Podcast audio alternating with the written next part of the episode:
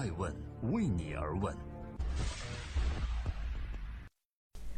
Hello，大家好，二零一九年三月十八号星期一，爱问人物创新创富，欢迎大家的守候。今天我们来聊一聊活在马云和王卫中间的男人。自二零一零年第二波快递业淘金潮的发起者变成国内风险资本和实业公司开始，阿里呢着手进军物流产业的战鼓就已敲响，战况愈演愈烈。申通最终选择阿里，物流集团化的楚河汉界俨然明晰。三月十日，阿里巴巴和申通快递宣布，阿里呢将投资四十六点六亿元入股申通快递控股股东公司。双方未来呢会在物流科技、快递末端、新零售物流等领域进一步探索合作。至此，三通一达及申通、中通、圆通、韵达全部站队阿里。欢迎继续聆听《守候爱问人物》，爱问人物创新创富，马云和王卫中间的男人。多年以来，申通董事长陈德军都是处于马云和王卫中间的男人。陈德军呢是马云的朋友，在杭州住户企业的联合会上，陈呢称马云是好朋友，并说正是马云的电商盘活了当年遭遇危机的申通。极为重感情的陈德军一直和阿里有着密切的合作。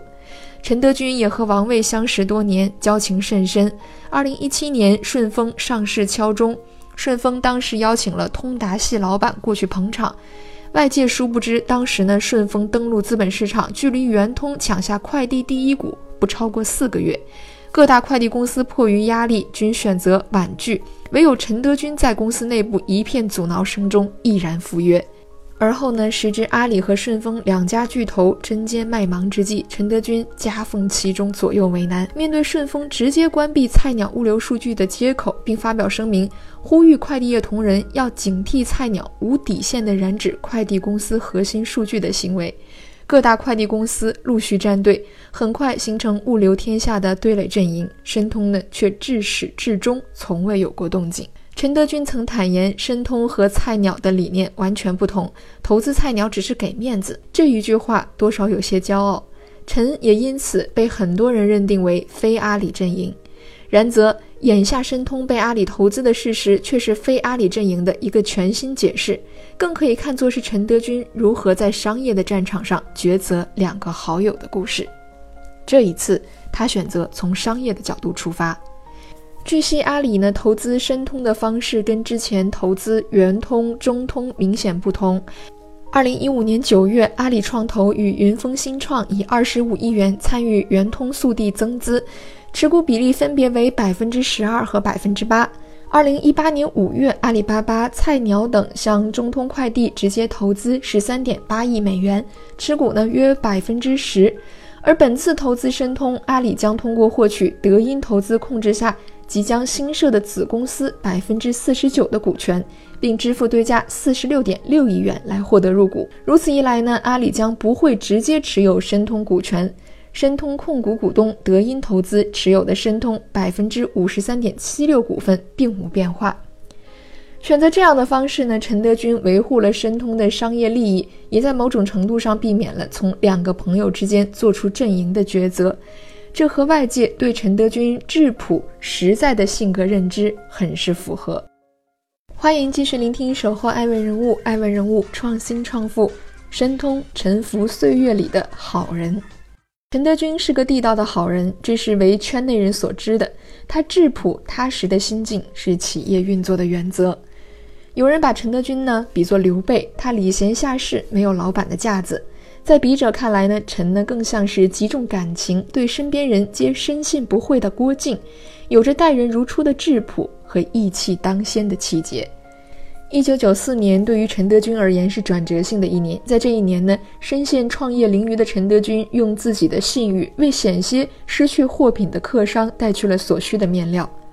那一趟发往广州的末班车，承载起申通历史性的转机。陈德军讲义气、讲诚信的处事之道，奠定了他在行业内的信誉基础。多年以往，这份信誉让这位民营快递的先行者承担着行业老大哥的责任和信赖。他被人称为被人信任的中间人。行业内从没人怀疑过陈德军的人格魅力。在上个十年，他提出了很多先于行业发展的理论，喜欢到国外考察，并把相关的运作学起来，主动带头向地方当局缴纳罚款，以求得民营快递企业的合法地位。他无疑是中国民营快递的先行者和带头老大哥，但外界却很少有人知道，申通的老板叫陈德军，他一直极力淡化自己的个人光环。企业内部呢，他告诫下属要懂得感激；行事决策呢，则是商量式的民主风格。他和妹妹陈小英的管理风格截然不同。陈小英更像是一个干练严肃、气场极强的女强人。申通的管理运作总体来说是由陈德军负责资本对接和方向规划。具体运营呢，则是由陈小英负责。有人称啊，见到陈小英在会上批评下属，谈到重要问题的时候，横眉竖目，有一种压倒性的气势；而陈德军呢，永远是一副和善的面孔，骨子里透着一股实在的农民老大哥气质。义气当先的性格造就了申通的辉煌，却也间接促成了申通的迷航。陈德军是一个不太用商业思维去运作商业的企业家。申通二零一八年四月和快捷快递的合作呢，被业界定义为一次失败的尝试。一切的渊源来自于陈德军的好人性格。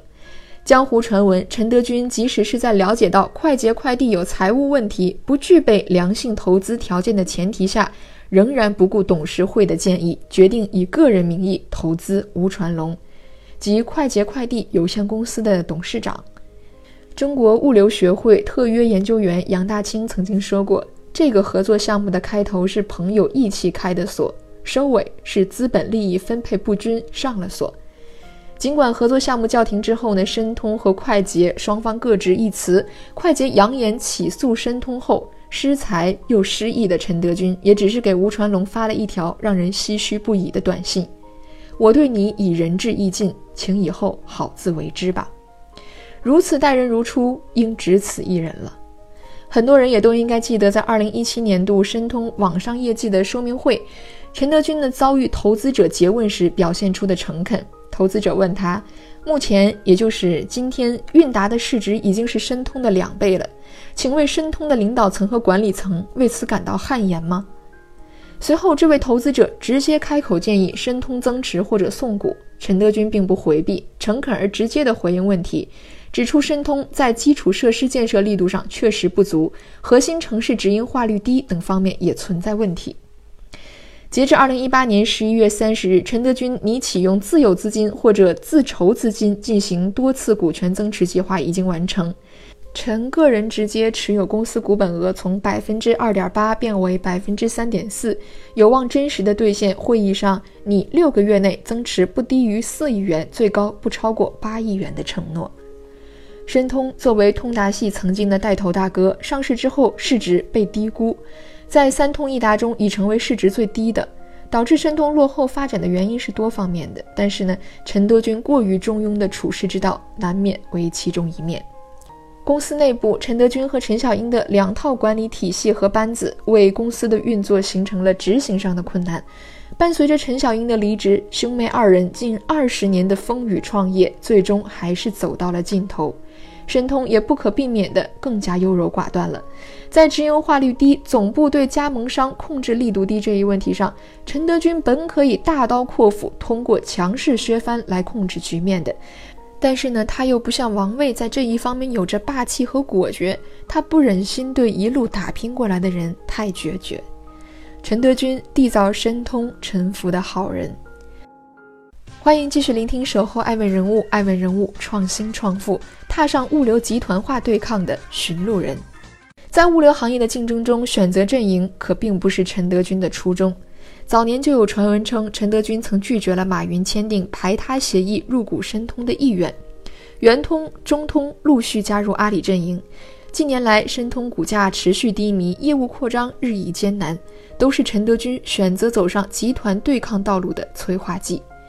毕竟，一家快递公司得到阿里的青睐，它至少意味着不再需要为业务量而发愁。这对于在红海中厮杀的快递公司来说是很难拒绝的。因为如今的物流天下，阿里系快递企业已然对两家自建物流体系巨头顺丰和京东构成了合围之势。三分天下，鼎足而居，可谓势不可挡。宁叫天下人负我，我亦不负天下人的陈德军，想要遵循中庸之道，难为时代的弄潮儿，也需在时代的洪流中才能搏击。想中庸，实难中庸。